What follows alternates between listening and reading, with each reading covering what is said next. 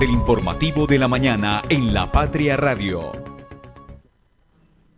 Con los, anteriores partidos que jugamos había una nómina buena porque le, empataron y le ganaron un equipo grande, ¿cierto? Ahora no tampoco somos tan malos porque se perdió. Entonces, ahora yo le digo, yo tengo que levantar el equipo para jugar contra Pereira. Eh, la responsabilidad de todo el cuerpo técnico, ¿no? Nosotros por eso eh, tenemos un cuerpo técnico que está trabajando para mejorar muchas cosas. 7 y 2 de la mañana y a esta hora le damos un saludo caluroso a todos nuestros oyentes. Feliz inicio de semana para todos ustedes. Estamos a través de nuestras plataformas y por supuesto a través de 1540M Radio Cóndor. Escuchábamos a Hernán Darío Herrera, el técnico del Once Caldas. El Once Caldas perdió 3-0 ante Jaguares en Montería ayer. Y pues con esto abrimos la información de hoy con la información del técnico, pero por supuesto vamos a estar ampliando eh, todas estas noticias actuales y muchas noticias que tuvimos durante el fin de semana y que hoy lunes 19 de febrero pues también traemos aquí para ustedes. Denuncian mal uso del aprovechamiento forestal en Monte León, en Manizales. El Once Caldas jugó anoche en Montería sin fútbol, sin escudo y sin su uniforme. Mercado de la Patria, 19 aumentos en alimentos y productos frente al recorrido del 2023. Desde la cabina de la Patria Radio, el informativo de la mañana. Conduce Sofía Gómez, con Lice Espinosa y el equipo de la redacción del diario La Patria.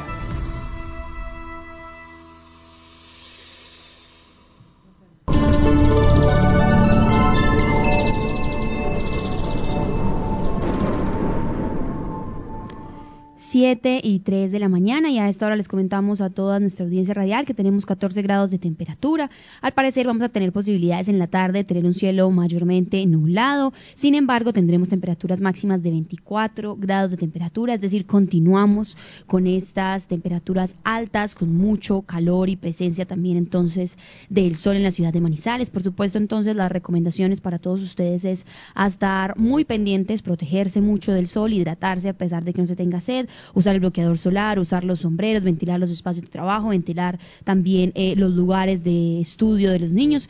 Y eh, también es recomendable entonces con estos 24 grados de temperatura que vamos a tener, pues estar muy pendientes de todos los cambios eh, que allí surjan, sacar la sombrilla entonces no solamente para la lluvia, sino para el sol. Y les comentamos que a partir de las 9 de la mañana hay posibilidades entonces de que el sol comience a pegar de alguna manera mucho más fuerte sin embargo, es al mediodía y a la una de la tarde en donde vamos a lograr 23 y 24 grados de temperatura, eh, de, temperatura hasta las 3 de la tarde. Sin embargo, ya a las 5 de la tarde se empieza a regular con 21 grados que vamos a estar reportando en este lunes. Recuerden que igual al mediodía estaremos actualizando toda esta información del clima y por supuesto entonces los invitamos a estar muy atentos a todos los cambios de temperatura y a cuidarse durante este calor. El tráfico a esta hora. 7 y 5 de la mañana les comenzamos a las personas que nos están escuchando, las personas que se dirigen por la avenida Kevin Ángel, que desde el sector y la glorieta de San Rafael en dirección al centro hay tres cuadras de trancón por la nueva EPS, por Ciprés de Bella Suiza. Sin embargo, sabemos pues que allí se ubican uno de los semáforos que permiten el cruce y que detienen el tráfico momentáneamente. Sin embargo, siguiendo por el sector de Mall Plaza Manizales, les comentamos que la avenida Kevin Ángel se encuentra completamente despejada en ambos carriles y solamente se presentan eh, dos cuadras de tráfico lento en dirección al centro. La entrada, por ejemplo, a los barrios Bengala, Bosques del Norte y Peralonso, también está despejada en ambos carriles para las personas que hasta ahora desde la ciudad del norte se están desplazando para llegar a la avenida. También seguimos entonces por la obra de los cedros que se encuentra despejada, únicamente presenta una cuadra de tráfico lento hacia en dirección hacia el centro de la ciudad. Sin embargo, ya pasando por la avenida eh, Kevin Ángel, digamos que ya en el sector de la Universidad Autónoma, también se regula el tráfico y se encuentra despejado para el ingreso al centro histórico. Vamos a revisar también rápidamente lo que es la vía Manizales Negra y hasta ahora le comentamos a las personas que el acceso a los cedros se encuentra libre en términos de movilidad y asimismo el acceso por el puente Olivares, también la salida de Puertas del Sol y de Alto Corinto para quienes desde estos sectores también nos escuchan y nos sintonizan. Vamos a revisar entonces también lo que es la avenida Santander y les comentamos a las personas, a nuestros oyentes, que a partir del sector de la Camelia se presenta, eh, digamos que la avenida Santander se encuentra libre hasta el sector del cable en términos de movilidad, sin embargo por el sector de la Camelia ya se presentan entonces dos cuadras de tráfico completamente detenido hacia el sector de Milán. Eh, como les comentábamos, ya en dirección hacia el cable plaza, pues se encuentra libre en términos de movilidad, sin embargo, se encuentra con tráfico lento desde el sector Cable Plaza. Pasando dos cuadras hasta la Universidad Católica, el tráfico está lento, pero eh, con probabilidades y pequeñas cuadras de eh, tráfico completamente libre. Sin embargo, ya en la Universidad Católica de Manizales les comentamos que hay trancones en dirección al centro, pasando por la Universidad Católica, por el multicentro Estrella, dos cuadras después del multicentro Estrella, sobre todo en el carril que se dirige al centro. Sin embargo, por el multicentro Estrella de regreso, en el carril de regreso al cable, les comentamos que se encuentra mucho más despejado y solo presenta una cuadra de tráfico lento. Siguiendo entonces por la avenida Santander, también les comentamos a las personas en este lunes, que sabemos comenzamos la semana, las personas van a sus trabajos eh, y comienza de alguna manera la movilidad a moverse en la ciudad, pues les comentamos comentamos que también cerca eh, al sector del hospital infantil, ya se presentan entonces, es, en este caso sí en dirección, en el carril de dirección de regreso hacia Cable Plaza, dos cuadras de tráfico lento y una cuadra completamente detenida al frente del hospital infantil. Sin embargo, por Plaza 51, en el carril de, de que dirige hacia el centro, les comentamos que únicamente hay dos cuadras de tráfico lento hacia el centro. Eh, sin embargo, ya continuando por la avenida Santander, al parecer el acceso también por el Hotel Carretero, el Colegio Universitario de Caldas, ya se presentan en ambos carriles dos cuadras de tráfico completamente detenido para el ingreso al centro de la ciudad. Vamos a revisar entonces también rápidamente lo que es la avenida paralela. Les comentamos que desde el sector del Estadio Palo Grande se encuentra despejada en ambos carriles. Sin embargo, ya pasando por el Colegio Rabasco en dirección al centro, hay dos cuadras de tráfico completamente detenido y más adelante por Confa de la 50, pasando por el Hospital Universitario de Caldas, hay dos cuadras también de tráfico completamente detenido en ambos carriles para eh, por la avenida paralela. Sin embargo, seguimos por la avenida paralela ya después de este, este sector del hospital Universitario de Caldas, la avenida paralela se normaliza en términos de movilidad y digamos que ya permite el acceso al centro de manera más libre. La avenida Alberto Mendoza también se encuentra completamente despejada hasta el sector de Expoferias, en donde únicamente de subida hacia el batallón se presenta una cuadra de tráfico lento. Sin embargo, al frente del Bosque Popular sí se presenta en dirección hacia la NEA, hacia Maltería, dos cuadras de tráfico lento y una al frente de la Clínica San Marcel de tráfico completamente detenido. Sin embargo, en, desde San Marcel, por el Bosque Popular hacia hacia el batallón, es decir, en subida por la Alberto Mendoza,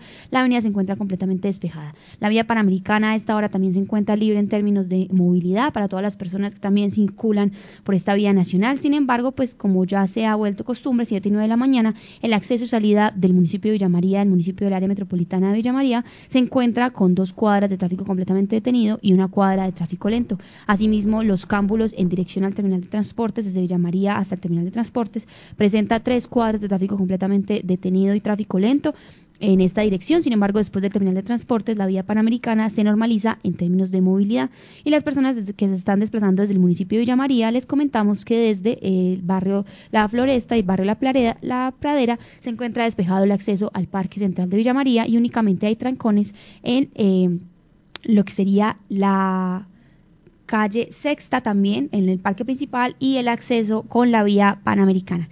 Este es el reporte del tráfico a esta hora, pero por supuesto estaremos igual pues muy atentos a todas las actualizaciones, a las rutas alternas que ustedes también vayan tomando por la ciudad de Manizales y los municipios aledaños y eh, pues también todo lo que vaya sucediendo en términos de movilidad.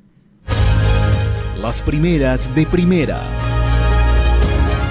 7 y 10 minutos. Y hasta ahora saludamos entonces a Lisette Espinosa, quien nos acompaña hoy en el informativo de la mañana. Lisette, ¿cómo la recibe este lunes? Al parecer va a ser muy caluroso, lunes de comenzar la semana.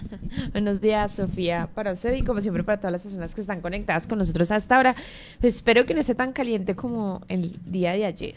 Pero Uy, totalmente, así es. Ayer sí fue un reporte de día muy caluroso y yo no sé si usted hoy, hoy que nosotras madrugamos, yo alcancé a ver ya completamente despejado todo el amanecer desaparecían las 5 de la tarde, ahorita muy, muy temprano, como tipo 5 de la mañana. Bueno, Lizeth, cuéntenos porque hasta ahora en Facebook, en Instagram y YouTube, nuestros oyentes están viendo también la portada que tenemos para hoy. Hoy, lunes 19 de febrero del 2024, tenemos 20 páginas de lectura. En nuestra edición, 36.400. 400, eh, sabemos pues que estamos como promocionando otra vez esta lectura física, quienes todavía son amantes del impreso, por 1.700 pesos, que igual esta información pues la pueden encontrar en la patria.com. Pero Lizeth, cuéntenos un poco porque tenemos dos fotos protagonistas y también tenemos varias notas eh, con actualidad para la audiencia. Bueno, nuestra foto de abrir está relacionada con denuncia y tiene que ver con Monteleón. Y es que residentes del barrio Alto Caribe de Manizales, pues avistaron en más de una ocasión columnas de humo que se alzaban del pico, pues de Monteleón. Al parecer por la quema de árboles de eucalipto sembrado por un predio aparte del bosque nativo y por esto pues piden a las autoridades aclarar a los si los responsables pues tienen autorización para la tala de esta especie forestal. Así es, Lice, tenemos entonces hoy nuevamente el habitual denuncie.